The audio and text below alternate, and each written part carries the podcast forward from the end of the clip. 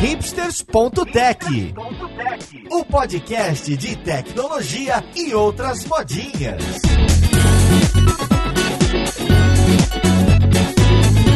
Olá, caríssimo ouvinte, seja muito bem-vindo a mais um episódio do seu podcast favorito. Meu nome é Paulo Silveira, esse aqui é o hipsters.tech e hoje a gente vai falar de GPT. Pois é, não vai ser GPT ou quão incrível é, que eu, eu acho muito incrível, mas a gente vai falar um pouco da tecnologia que está por trás, como que ela evoluiu, o que que isso tem a ver, qual que é o tipo de rede neural amarrada com o que, para entender um pouco mais esse panorama, porque é tão impressionante a tecnologia que as pessoas estão falando muito mais, mesmo pessoal acadêmico, falando muito mais dos resultados do que como funciona internamente. Então vamos lá, podcast, ver com quem que a gente vai conversar.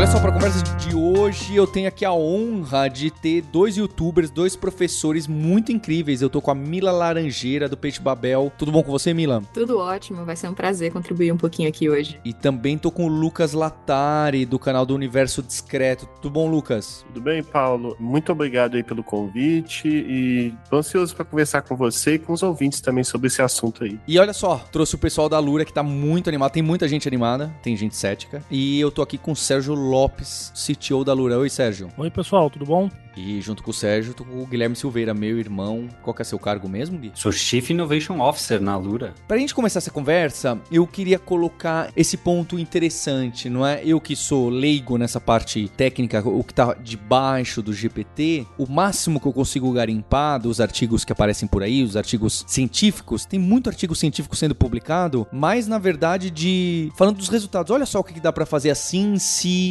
tomar esse cuidado e for para cá com o GPT e tal. Mas acho que um comentário que me surpreende são pessoas cientistas falando: Poxa, mas o resultado que a gente tá tendo é melhor do que a gente imaginava. Isso é muito incrível, né? É muito incrível alguém criar alguma coisa, uma tecnologia, um algoritmo ou qualquer coisa, um material, e o resultado final é melhor do que a proposta inicial que ela estava pensando que ela ia atacar, que ela ia desenvolver. Então eu acho isso fascinante, não é? A, criatura é, é, maior do que o que o criador estava pensando em fazer. Então isso me fascina bastante. Ao mesmo tempo, eu ouço, a Roberta não conseguiu vir aqui hoje, mas ela, ela sempre falou: Paulo, os meus amigos que estão focados em IA não estão surpreendidos, porque essa tecnologia não é desse ano, nem de 2022, nem de 2023 ela já vem, já estava sendo evoluída e o pessoal já estava tendo resultados que as pessoas, os mortais, considerariam relevantes. Só que eu acho que depois, quando entrou o UX do, do Chat GPT, quando popularizou e quando atingiu aí, né, um ponto de inflexão, todo mundo falou: caramba, fizeram isso da noite pro dia? Não foi da noite pro dia. E acho que esses resultados já vêm de algum tempo. Eu tava lendo alguns papers e o pessoal até brinca. Desde 2020, todo paper de transformadores, de modelos de linguagem, etc., fala assim: olha, e os resultados estão sendo impressionantes desde 2020. Todo mundo fala que o resultado já estava sendo, nos últimos 3, 4 anos, já era muito impressionante. Então, como pessoa da computação, apesar de eu já não exercer mais, né? Eu queria entender de onde veio isso, de qual daqueles segmentos antigos de IA, não é? é como que isso evoluiu rapidamente e por que que o pessoal, especialmente o pessoal de GPT-2, eu vi muito artigo de GPT-2 que já falava, caramba, tem alguma coisa aqui que deve ser útil. E o quão próximo isso é daquele guesser do WhatsApp, né? Você vai, ou do seu tecladinho do Android, que você vai pressionando a próxima palavra, né? Qual que é a próxima palavra que eu vou digitar? Bem, dei um contexto que foi mais um, um, um fã falando da tecnologia, queria entender a,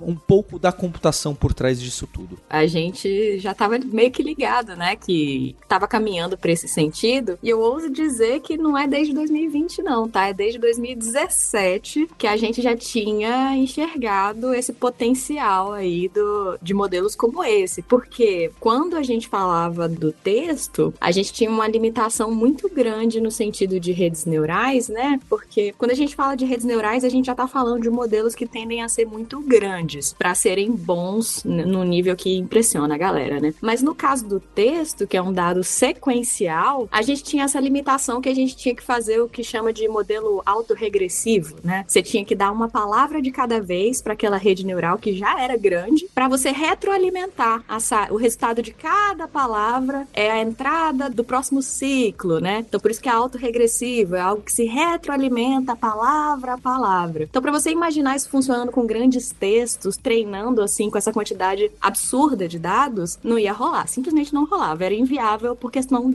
de tempo mesmo. Só que é em 2017 que surge o tal do Transformer que você mencionou aí, que não é o robô que vira caminhão, né? Também é, na verdade. Ó, oh, mas Mila, hoje em dia eu já não duvido de tudo. Se aparecer o robô virando um caminhão, eu vou falar, ah, ah tanto faz, né? Mas o que aconteceu nos Transformers foi uma maneira inteligente, digamos assim, de você conseguir pular esse passo autorregressivo, digamos assim, pelo menos em um, um, uma parte importante desse processo, que é a parte de você alimentar os dados de entrada, né? Depois a gente pode conversar os detalhes, as diferenças. Mas você consegue alimentar todos os dados de uma vez, a sequência inteira, sem ter que fazer o processo de retroalimentação, uma palavra de cada vez, né? Um token de cada vez. Então esse que foi um dos principais diferenciais. Começou lá em 2017. Ou seja, o potencial de você, com poder computacional suficiente, poder paralelizar a alimentação de, sei lá, acho que a OpenAI já tá na casa dos 25 mil tokens ou palavras de uma vez. Então, eu acho que essa paralelização que abriu o universo que foram os GPTs da vida que a gente está experimentando agora. Vou deixar o, o Lucas completar, que aí a gente pode falar da parte da interface, como o chat GPT realmente fez chegar na galera mesmo, mas tem muito papo pela frente aí. Sim, não, com certeza, concordo com tudo isso que vocês falaram e eu acho que dá para ser, é, eu acho que é muito gentil ainda dizer que são, são novidades não só de 2017, pois se a gente for voltar no tempo, tá, a gente não precisa exagerar, a gente não precisa ir Daqui a pouco a gente antiga. tá na década de 40 já.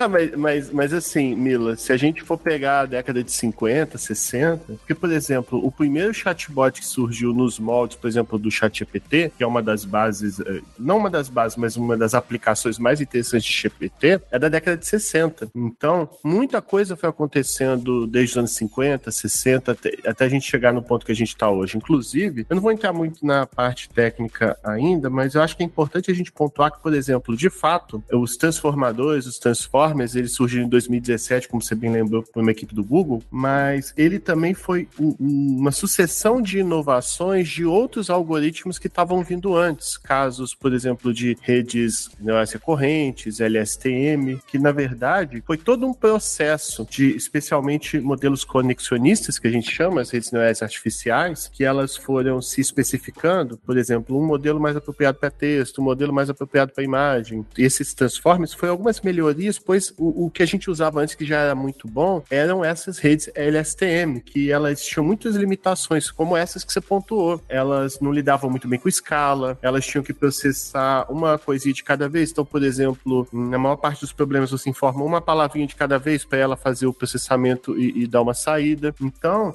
não surpreende, porque é todo um processo, um conjunto de estudos que está sendo feito há muito tempo, há muitas décadas já. Eu acho que o que a gente não esperava era que alguém ia financiar algo tão colossal, né? Eu vou fechar rapidinho, mas quando uma empresa financiada, que é a OpenAI foi financiada pela Microsoft, pega a parada e investe milhões, literalmente, em poder de processamento, aí sim que a coisa vai para frente, né? Vira, quer dizer, vira algo tão colossal como a gente tá vendo agora. Só para tentar deixar claro aqui, então, o que vocês estão dizendo é que antigamente, para eu prever a próxima palavra no meu WhatsApp, eu dava palavra por palavra pro algoritmo. Então, eu pegava uma palavra que eu tô escrevendo, tô escrevendo a frase, olá, meu nome é. Então, eu dava o olá, pegava um resultado, dava o meu, dava o nome, dava o é, meio que indo de um em um. E aí, com essa nova forma de trabalhar em redes neurais, a gente conseguiu passar um blocão de uma vez só. Manda tudo isso, olá, meu nome é, e ver o que que saiu de lá. É mais ou menos isso? Mais ou menos. Imagina uma coisa bem absurda que eu vou falar, que cada palavra precisasse de uma GPU para ser processada. No caso dos modelos autorregressivos, não adianta você ter várias GPUs, porque você precisa da saída da primeira palavra para descobrir qual que é a saída da segunda palavra e assim sucessivamente. No caso dos Transformers, não. Se você quer processar 10 mil palavras, você tem 10 mil GPUs, você passa tudo de uma vez. Então, isso é, no treinamento, isso no processo Aproximadamente. Na, durante o uso também você consegue paralelizar, porque esse é o ponto. Você consegue fazer um bloco dos seus dados e passar ali naquele modelo, e ele vai gerar uma representação daquela sequência que você passou, levando em consideração a ordem e tudo mais só que de maneira paralelizável. E uma pergunta, vocês falam, pelo que eu entendi, que parece que a parte científica da coisa está progredindo, né, sempre, mas num, num, ritmo já há algum tempo. Tem essa, essa inovação do Transformer, mas por que, que a gente olha hoje, um modelo de hoje é, é infinitamente melhor do que um de 2017, por exemplo, ou, não, ou nem é, né, mas sei lá, na minha opinião é. é tem uma questão também em hardware aí, por exemplo, é, o tamanho que esses modelos foram treinados é um diferencial forte, ou seja, com a mesma ciência, supondo que fosse a mesma ciência seis anos atrás e hoje, mas seis anos atrás o tamanho e a capacidade de hardware de infra mesmo era menor, logo os resultados eram menos impressionantes. Tem alguma coisa aí ou eu tô falando besteira? É, porque passou, mesmo sendo a mesma tecnologia, passou de. Eu lembro que a gente testou, a gente até gravou um episódio do Nerd Tech uma vez usando tecnologias, mas tipo três anos atrás, ou quatro, e era um gerador de lero-lero. Sabe, eu não quero dizer que era, eu sei que é a mesma coisa, mas a impressão de quando você rodava, você fala, ah, legal, parece fazer sentido, mas não faz. Aí, três anos se passaram, nossa, faz muito sentido. Então, tem um. Passou algum threshold aí de que ele ficou ser humano readable. Por quê? Acho que essa é a pergunta do Sérgio, né? É o tamanho? É a GPU? É a memória RAM? É o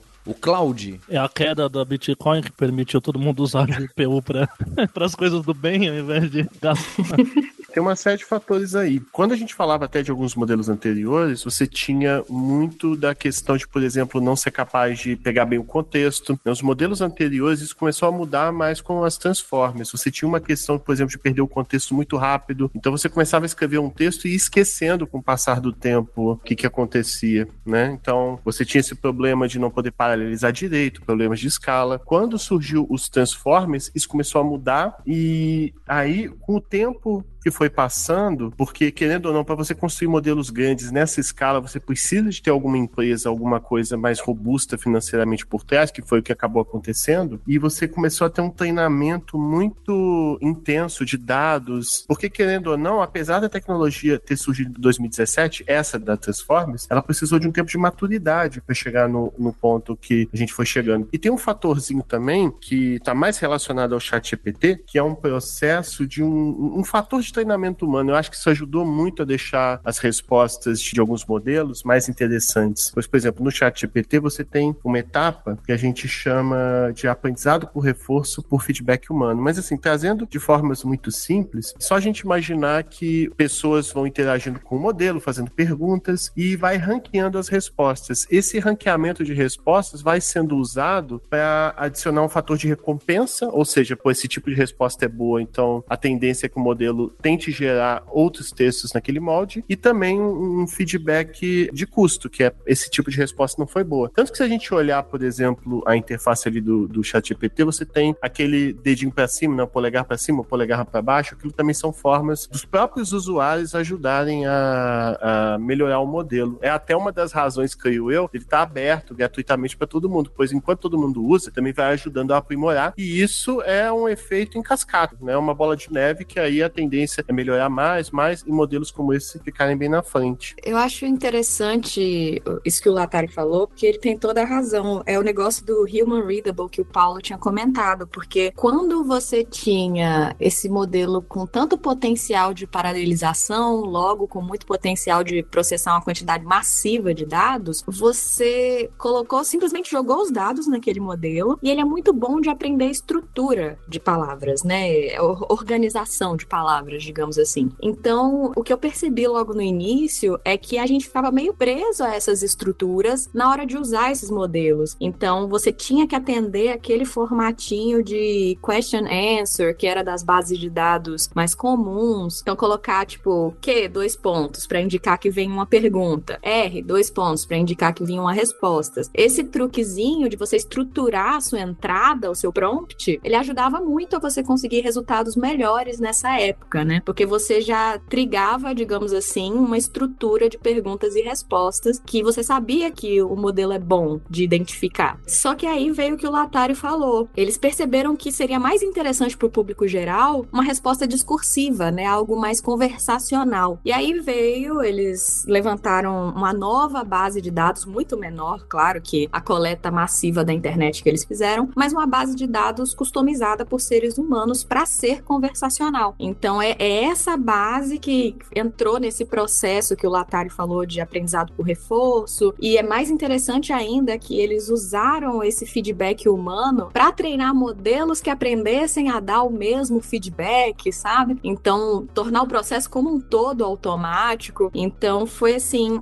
pequenas contribuições de dados e de algoritmo que também contribuíram, mas eu tendo a pesar essa balança para o lado da paralelização, que foi o que disparou aí todo esse rolê que a gente está vivendo hoje. E Mila, quando você cita que então ele meio que o sistema se treinou para tem primeiro essa questão do joinha não joinha, né? Acho que o Lucas citou do joinha não joinha e, e a gente poder utilizar de graça é, e a gente acabar treinando ele nos joinhas não joinhas e reforçando algum, alguns resultados. E aí o próprio sistema você ter alguma outra parte desse sistema sendo treinado com isso. Então, quer dizer, tá lembrando um pouco das redes é, ou dos, das das abordagens adversariais, onde você tem uma sendo treinada para bater a outra, mas aqui no caso você tem uma gerando e a outra tentando dizer se esse resultado foi bom ou não foi bom para ela. Tá acontecendo algo do gênero aqui? É isso? É, se a gente imaginar que você tem essa disputa, esse adversário humano e o bot, acho que faz sentido. Você concorda também, Milo? Eu não sei se dá para chamar de adversarial, porque nesse caso você não quer necessariamente enganar o outro modelo, justamente porque o, o papel desse modelo é ranquear as melhores respostas, né? Então não existe certo ou errado, digamos assim. Existe uma avaliação interna ali de qual dentre as respostas foi a melhor para retroalimentar ali o processo. Eu não sei se nesse caso eu chamaria de adversarial, não. E essa outra parte do processo que ranqueia, ela não é uma outra rede neural, não é um, um outro sistema isolado, é isso? Eu vou ter que retomar aqui o, a página da metodologia, não sei se o Latari sabe de cabeça, mas mas eu imagino que é outro modelo, sim. Não, a segunda de... etapa do treinamento do Instruct GPT, que é a raiz do chat GPT, ele tem esse ranking automático num determinado processo. Ah, não, sim. Acho que agora eu entendi exatamente o que o Gui estava perguntando. De fato, é, é, a gente pode pensar que tem acontecido muito isso dessas redes neurais, esses algoritmos ficarem tão complexos e você acaba combinando diferentes partes. Então, de fato, você tem uma etapa de reforço e essa etapa que já seria uh, o transformador mesmo, o transformer, mas não seria exatamente uma rede competindo com a outra. Seria basicamente,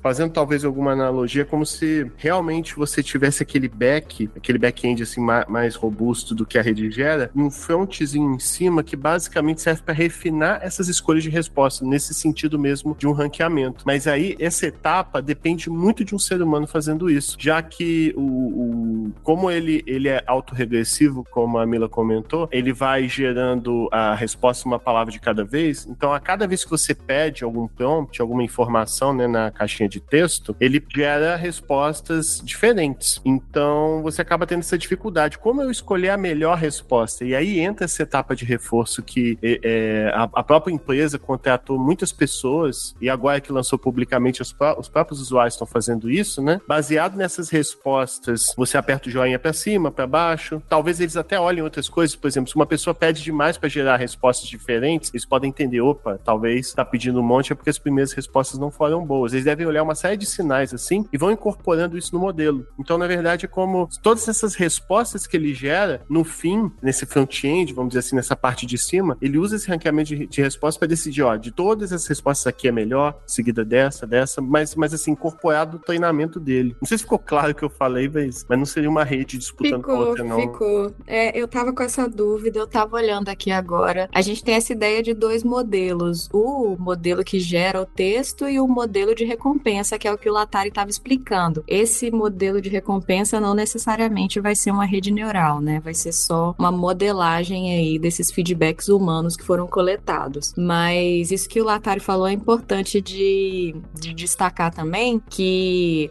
a parte de geração continua sendo autorregressiva. Então, quando você manda o seu prompt lá para o chat GPT, ele consegue essa, pegar essa entrada num grande bloco e receber e paralelizar e tudo mais. Mas a saída, a gente ainda tá com essa limitação de ser gerada palavra por palavra. Por isso que quando você usa o chat GPT, você vê ele escrevendo para você, digamos assim, aos pouquinhos. Isso não é animação nem nada do gênero. É realmente as palavras sendo geradas ali diante dos seus olhos. Mas fica com uma cara de animação também. Fica, então né? Parece que acaba é só pra dar sendo uma- style. É, ajudou. A verdade é que ajudou ao UX a te dar uma impressão que é uma, mais humana. Imagino que na hora que viram e tal, falaram, pode deixar assim que é até melhor, sabe? Na entrevista do Sam Altman pro Lex Friedman, né? Quando o, o Friedman pergunta, olha, o que, que vão lembrar dessa época, né? Desse momento de inteligência artificial? É o GPT? O, o GPT-2? Qual que é esse ponto de inflexão? E ele fala, vai ser o chat GPT por causa do UX mais, mais humano. né? Então,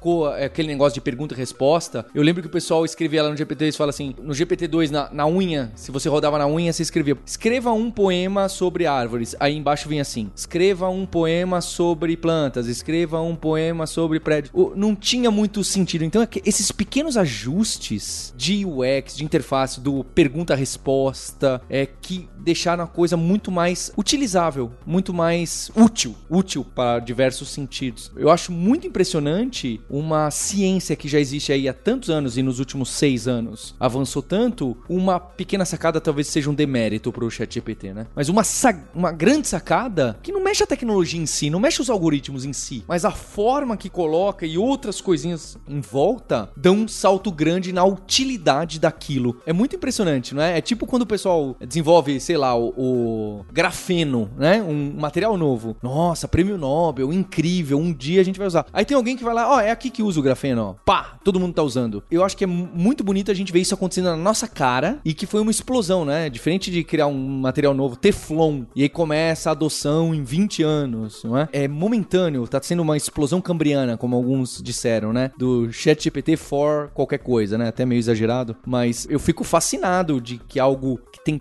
um peso acadêmico e científico tão grande, uma força da humanidade em ciência tão grande, poder ter aplicabilidade de repente, é, de uma maneira tão grande e imediata. Eu fico fascinado com isso. Assim, academicamente falando, tá? Eu lembro que quando surgiu o GPT-3, todo mundo ficou meio, assim, bolado, pensando, tipo, academicamente falando, ele não era lá grande coisa. Mas já tava todo mundo ficando impressionado, mas ele, ele só era muito grande, só isso, ele só era muito grande. E essas melhorias que foram surgindo em cima dele também não são nada, assim, Exato. substancial. É, É, ninguém entendeu? fala, uau, não tô entendendo. Nossa, como alguém pensou nisso, não é? Exato, não, não é bem assim, sabe? É, mas de fato é algo que tá impressionando pelos resultados, né? Mas assim, eu ainda tenho pra mim que algo que é tão grande, tão difícil de entender internamente, né? Não deveria estar por aí sendo usado tão facilmente com a UI tão sedutora assim. né? A OpenAI ainda explica exatamente o que eles estão fazendo, porque eu vejo muita gente falando que eles já estão. Tá meio.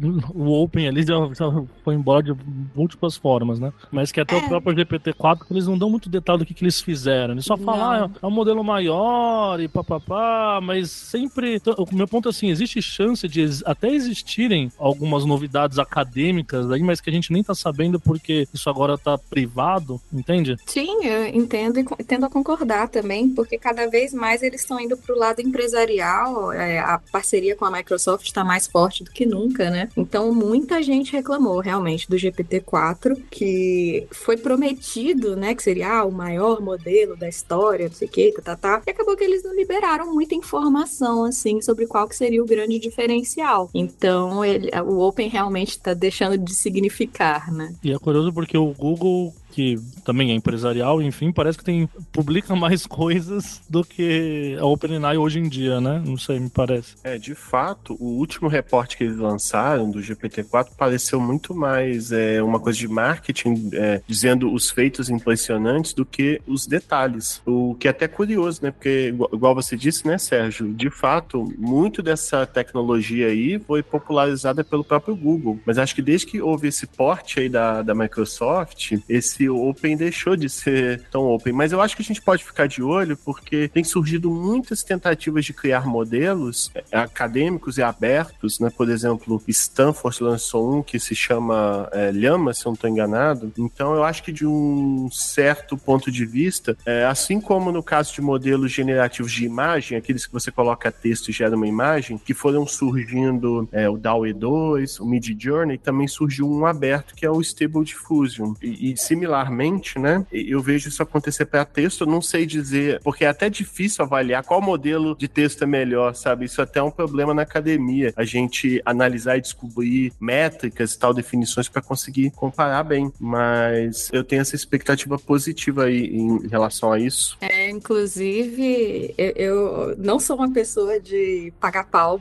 para ninguém específico, assim, academicamente falando, mas eu tenho ficado muito admirada com o trabalho do pessoal da Hugging Face, porque eu sou uma pessoa que aprecia muito o Open verdadeiro. E o pessoal do Hugging Face tá indo nesse caminho, sabe? Tipo, é quando eles criam um modelo, como eles têm o Bloom também, né? Que é o modelo de linguagem deles, é de maneira mais, digamos assim, abrindo mais informações sobre os dados que eles usaram, abrindo mais informações sobre o modelo, sobre o processo. E isso permite que a comunidade venha e meta o dedo também, contribua, critique abertamente o negócio. Isso eu acho muito importante nesse processo, principalmente porque a gente está falando de uma tecnologia que está todo mundo querendo abraçar. Então, esse open verdadeiro da gente poder colocar o dedo ali no negócio e dizer, ah, funciona assim, funciona assado, não faz exatamente o que eles estão falando. Isso eu acho muito importante e a Hugging Face tem feito isso muito bem. Ah, mas aí eu já ouvi falar do. Acho que o Sam Altman falou uma vez que ele falou, cara, a gente começou com essa missão do Open também, certo? Mas que eles esbarraram na questão de financiamento, porque o grande treino dos grandes modelos que eles têm hoje custam muito caro mesmo, né? Como você mesmo falou lá antes, Mila. Então você acha que. Porque eu entendo, eu entendo também, o ideal seria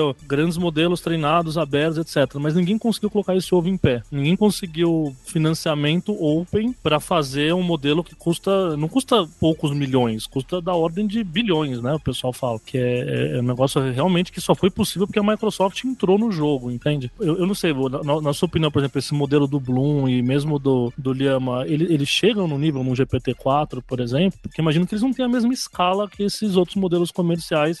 É, o mesmo dinheiro treinado em trilhões de, de GPUs por aí da, da Microsoft. É, acho que a gente até esbarra um pouco nessa questão de é, ter métricas bem definidas de como a gente consegue avaliar esses modelos. Eu só fiz alguns testes, por exemplo, nesse de Stanford, e aí eu esbarrei com uma série de problemas. Primeiro, o de cloud, porque é, travava bastante, às vezes demorava muito para gerar respostas, então eu nem consegui ver exatamente a qualidade do texto, porque eles não tinham processamento computacional para lidar com tanta gente querendo testar. Então, é, isso acaba sendo um problema também. Não sei, de repente, é, outra possibilidade que eu vejo é eles começarem a disponibilizar esses modelos, de repente as pessoas baixar esses modelos abertos, né, baixarem suas máquinas e tal, mas continua tudo muito difícil, porque eles são pesados, eles demandam processamento computacional. E outra coisa que eu percebo também é que eles acabam sendo muito difíceis de usar, ele não tem esse charme da UX do ChatGPT, por exemplo. Tinha uma época que eu estava é, mexendo mais com esses de modelos abertos generativos de, de imagem, um deles, né, o, o Stable Diffusion, que é aberto, e você abre o programa para utilizar ele, é tipo um painel de piloto de avião. E, e eu que estudo na área, metade das coisas que estava ali eu não entendia exatamente assim da, das opções e tal. Então acaba que esses abertos ainda tem esse problema também que eu acho que limita muito a dificuldade dos usuários em, em, em usarem algo do tipo. O, acaba que os sistemas comerciais levam essa vantagem também e inevitavelmente as pessoas vão optar por eles por isso. Eu diria até que talvez seja uma, uma relação assim de Linux e Windows, sabe? O Linux aberto, mas as pessoas têm dificuldade de usar e acabam optando pelo Windows. Talvez dê até para fazer uma analogia nesse sentido. É, eu, eu tenho expectativa da gente estar tá tendo uma mudança, quem sabe até um pouco forçada, né, de perspectiva sobre o que é ser bom, porque o chat GPT ele é muito imprevisível, justamente porque você tem que fazer experimentos como usuário comum, né, para você tentar descobrir alguma consistência de comportamento, o que esperar desse tipo de modelo. Então, eu prefiro acreditar que a gente está caminhando para um reforço da comunidade de ética na inteligência artificial, a galera que está realmente interessada em se debruçar sobre isso de maneira assim a dar garantias sobre o funcionamento desses modelos e que talvez, sei lá, a gente não precise sustentar esse modelo em que uma empresa vai, digamos assim, vai engolir a tecnologia e falar não, agora é minha, eu financio, ninguém pode saber como é que é feita porque agora é meu segredo tecnológico. Eu acho que esse tipo de tecnologia não se vai permitir que fique nas sombras por tanto tempo, justamente porque tem impacto informacional, assim, na, no ecossistema de informação, né, desinformação e tudo mais. Então, eu acho que esse esquema atual não vai sustentar muito tempo, não.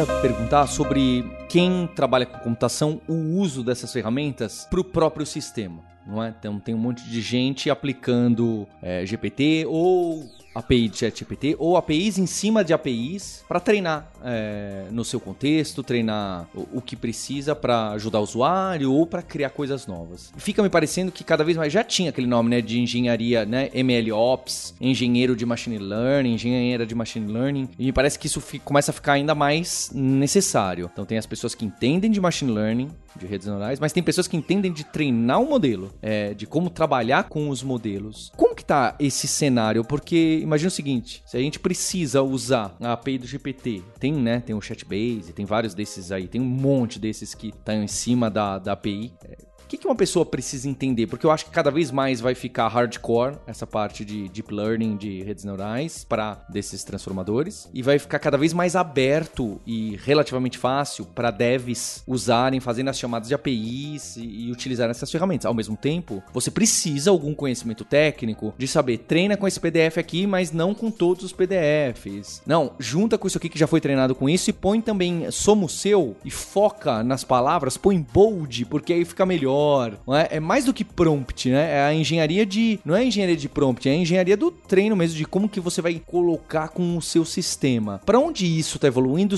Na verdade, evolução acho que é difícil falar porque acabou de nascer. Como que tá isso? É fácil? É difícil? Se eu quiser fazer um só para criação de música e treinar só para isso? Quais são as opções, inclusive, se tem algum, alguém vingando aí? Uma coisa que tem sido muito feita é você usar as saídas de um modelo que é considerado robusto, como o próprio Chat GPT, para você treinar os seus próprios modelos. Então, eu já vi alguns grandes modelos de empresas, até teria que procurar para lembrar um nome específico, mas que faz isso, que tem uma infraestrutura que não é tão grande quanto a infraestrutura da OpenAI, mas que consegue prover um serviço, digamos assim, é, suficiente para um contexto mais específico. Então, pega esse contexto muito específico, coleta dados usando a API do, do chat GPT e consegue treinar o seu próprio modelo, né, de linguagem para esse contexto mais limitado que você está sugerindo. Foi o, o, que eu vi de mais, digamos assim, de que deu mais certo, né, recentemente. Não sei se o Latari viu algo diferente. Ah, então,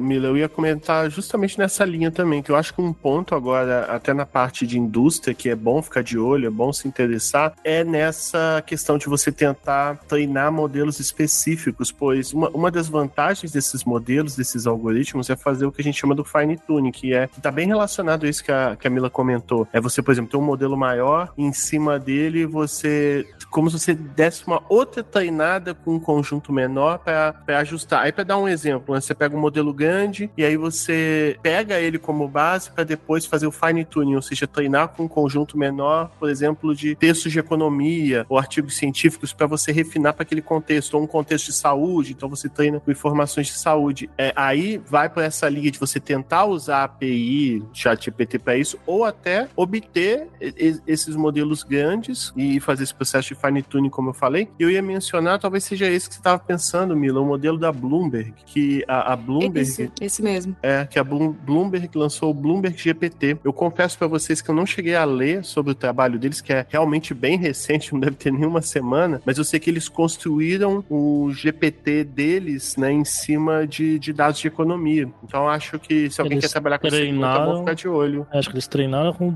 dezenas de anos de dados que a Bloomberg tem. E é, acho que até reforça um pouco isso, né? A Bloomberg, o tamanho da Bloomberg conseguiu fazer isso, né? É um negócio caro, né? Criar um modelo desse porte. E eles são, tipo, jornalismo econômico, né? E aí o que eles querem é basicamente gerar as próximas reportagens econômicas baseadas no tom de voz que ele já tem ou não, né? Porque imagina que, sei lá, um, uma porcentagem relevante das reportagens da Bloomberg são análises de mercado bem objetivas, né? Daria para fazer isso com o modelo, mas é muito grande. Parece que foi um negócio meio, pelo menos o pouco que eu li também, igual o Lucas falou, muito recente. Parece que foi um, é um esforço que não é acessível mesmo para as empresas grandes, sabe? Especificando um pouco mais o que você falou, não é que dá para gerar a matéria com esse Bloomberg GPT, né? Porque a análise econômica ela é feita em cima de fatores externos. Dá para, digamos assim, montar o texto, uma vez que a pesquisa seja feita, uma vez que o jornalista vá lá e levante esses dados que vão ser usados na análise. Só para a gente não caminhar nesse sentido do, do texto ser produzido no vazio, né? Não é um modelo preditivo de ações estão subirão na próxima semana. É, alguém traz essas informações e aí o sistema gera, entre aspas, a notícia. Meio que isso. A ferramenta de auxílio É. à escrita. É né? pra escrever a reportagem, é isso. Mas, mas pensa que assim, 30% das reportagens da Bloomberg são Apple subiu hoje, Netflix caiu amanhã.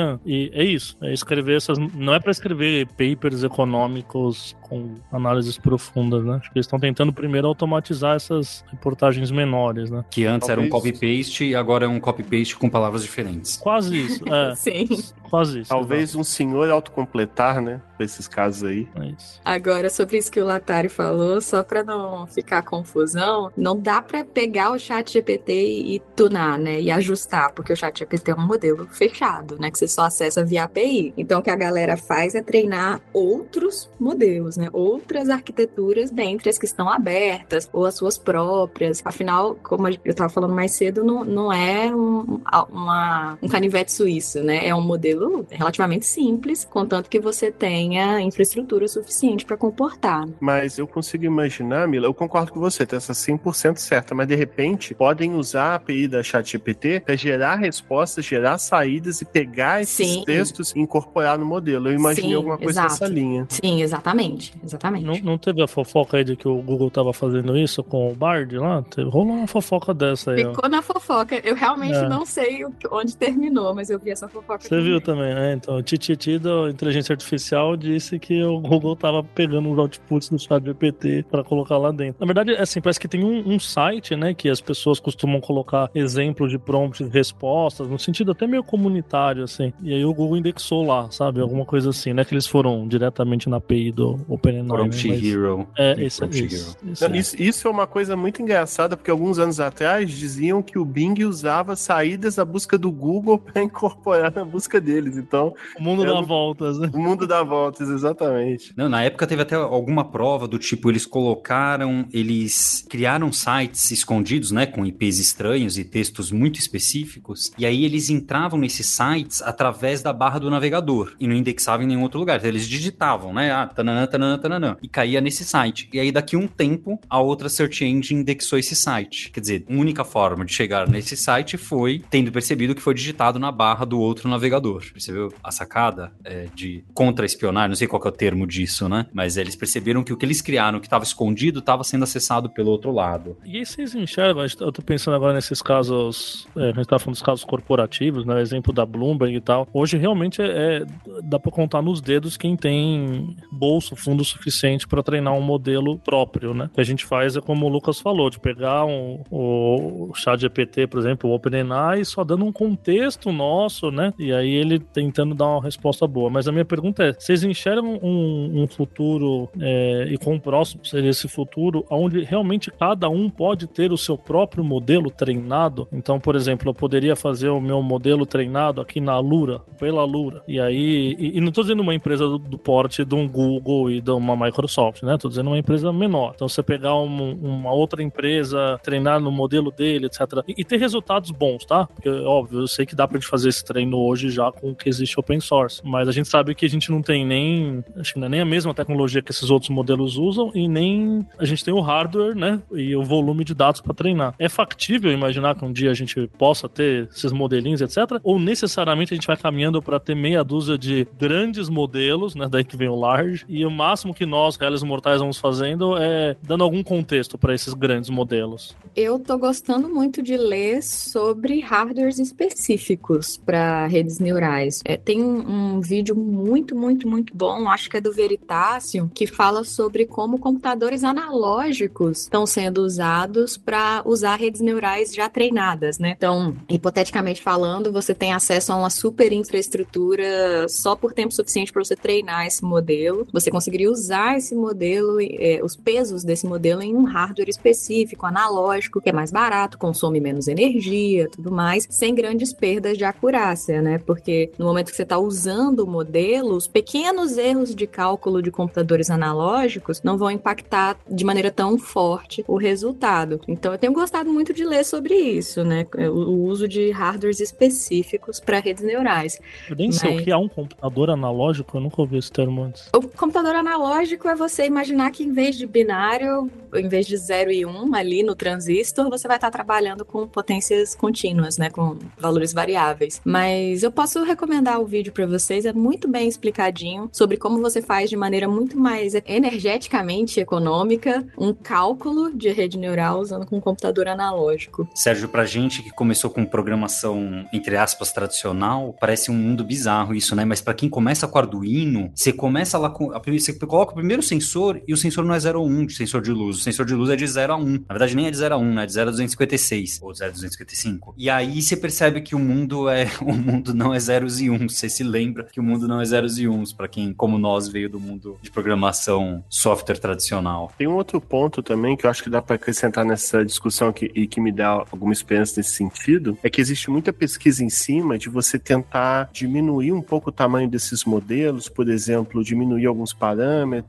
É até um processo que em inglês eles chamam, por exemplo, de pruning, que é você tentar pegar um modelo muito grande e, sabe, tornar ele menor e, e você não ter uma perda tão grande do, do resultado final. Sabe-se que é possível sim aplicar esse tipo de coisa, mas existe toda uma pesquisa e acho que isso ajudaria muito, de repente, qualquer pessoa ter um acesso mais facilitado. Então, esse, eu acho que esse também é um ponto para ficar de olho, porque querendo ou não, é claro, depender da OpenAI, essas empresas tornarem esses modelos abertos é, é bem impensável. Tanto que, por exemplo, se eu não me engano, até hoje, o melhor que a gente consegue é trabalhar com GPT-2, né? O GPT-2, ele, ele segue aí bem é, disponível até alguns anos atrás consegui programar com ele e tal, mas ele não gera resultados muito bons. Então, de repente, esses modelos abertos crescem e você consegue aplicar essas técnicas para ir diminuindo o tamanho, de repente isso aí pode ser uma das várias saídas. Eu tenho esperança que seja possível sim. A questão é o tempo, quanto tempo isso vai levar. E tem um, acho que um negócio de hardware forte, né? Isso que a Camila falou é importante. Não só o hardware específico, mas também falando das fofocas por aí, parece que hoje em dia tá é, completamente impossível, quase impossível, você conseguir tempo de GPU relevante nos clouds, ou seja lá onde for, né? Porque tem fila já. É assim, você compra, olha, eu quero treinar meu modelo, ah, tá bom, daqui três meses a gente tem uma fila aqui pra você usar. Porque, né, eu, eu acho que o volume de interessados é muito maior do que a capacidade que a gente tem de, de hardware no mundo, né? E obviamente hardware não é um negócio que você instala o dedo e, e, e escala rápido, principalmente para esses modelos gigantescos. É, é legal ter alguma coisa nessa linha aí de deixar mais acessível mesmo. Eu confesso, eu sei que não é muita posição, especialmente de vocês cientistas que estão mais próximos, mas eu tô no hype de uma maneira forte, sabe? Porque eu acho que vai vir é, com pequenos ajustes, vai vir coisas muito úteis, tá? Eu não tô falando de robótica, consciência, nada disso. A minha opinião particular, e eu sei que tem muita gente que tem, é que com o que já está acontecendo hoje, já é suficiente para muita coisa nova acontecer. Essa é a minha visão. Que só o que já tem hoje. Se, se, imagina que bate né, no muro e nada não melhora. E continua meio, né, um pouquinho lero-lero, um pouquinho assim, e, e não, não serve. Mas só com isso que a gente já tem hoje, já serve para coordenar muita coisa, já serve para agentes diferentes conversarem e, e, e resolver algum problema, já serve para falar: olha, tem aqui esses resultados aqui, que outra pesquisa eu posso fazer agora com esses indivíduos de exame de sangue para tirar uma conclusão? Eu acho que vai conseguir pegar. Ah, é verdade, tinha esse paper que eu não tinha visto. Vai ser muito melhor do que você googlar no Scholar um monte de paper. A pessoa traz a, o, o agente traz a referência para você do que, que você pode puxar. Então eu acho que já tem um potencial muito grande para ajudar muita gente. Essa é a minha opinião particular. É óbvio, tem gente que tá no hype, achando que vai levar levar, isso vai trazer pra gente velocidade da luz e, e, e colonizar Marte, né? Aí eu acho que é, é, é, um chute apenas. Mas eu realmente tô muito animado. E queria deixar aqui o ponto, não foi a Mila que postou. Será que foi o pessoal da programação dinâmica? Eu tava seguindo alguém, alguém de ciência que postou falando: olha, vocês estão vendo aí, né? GPT, chat GPT. Depois fica esse monte de pessoal aí, empresariado, é, pessoal do mercado, falando: tem que tirar funding de universidade, tem que diminuir pesquisa, mesmo de empresa particular ou faculdade particular. Ah, tem que diminuir, fica o pessoal batendo. Aí quando sai uma descoberta dessa, útil, nossa, olha só, hein, que incrível mesmo. Pô, é, a, a, ciência foi aquele. O, acho que um dos últimos prêmios Nobel de química e falou: gente, essa ciência que eu tô criando não nasce em dois anos, é 20 anos para eu trazer um impacto assim. É óbvio, eu entendo que o, o mundo muda e acaba trazendo né, necessidades de otimizações mais imediatas, mas a gente precisa confiar. E, e, e queria dar parabéns para a comunidade cientista da computação é, por um, um, negócio desse que vem completamente assim, né? Pra gente que não tá tão por dentro, eu que não tava tão por dentro, bem, corrigi, eu que não estava nada por dentro, é impressionante. É muito impressionante. Eu digo que a gente tá vivendo um momento que impressiona pessoas pessoas de computação e impressiona as pessoas de não computação. O meu susto é igual do meu pai, quando eu mostrei pro meu pai e ele criou um poema que começa só com V, todas as palavras com a letra V. É, é, é tão impressionante quanto. Então eu queria agradecer aqui especialmente a Mila e o Lucas. Vou deixar aqui, o Lucas tem um vídeo, se não me engano, no Universo Discreto, que ele explica também do chat GPT. Vou deixar o link pro Peixe Babel também. Queria agradecer também o Sérgio Gui e falar que, não só na Lura, mas aqui no Hipsters, a gente vai ter muita coisa de IA aplicada, de IA generativa. A gente vai trazer bastante conteúdo para você. Então a gente se vê numa próxima terça-feira. Hipsters, abraços. Tchau.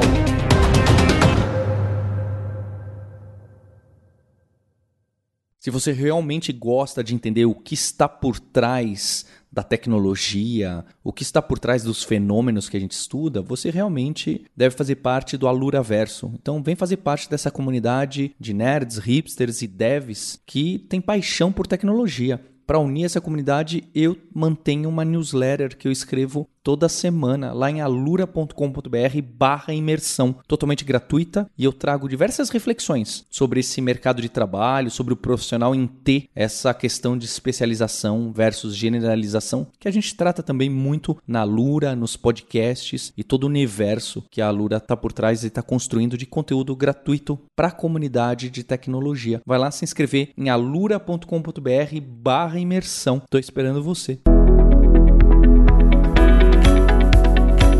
Este podcast foi produzido pela Alura, Mergulhe em Tecnologia, e Faculdade FIAP, Let's Rock the Future. Edição e sonorização, Radiofobia Podcast e Multimídia.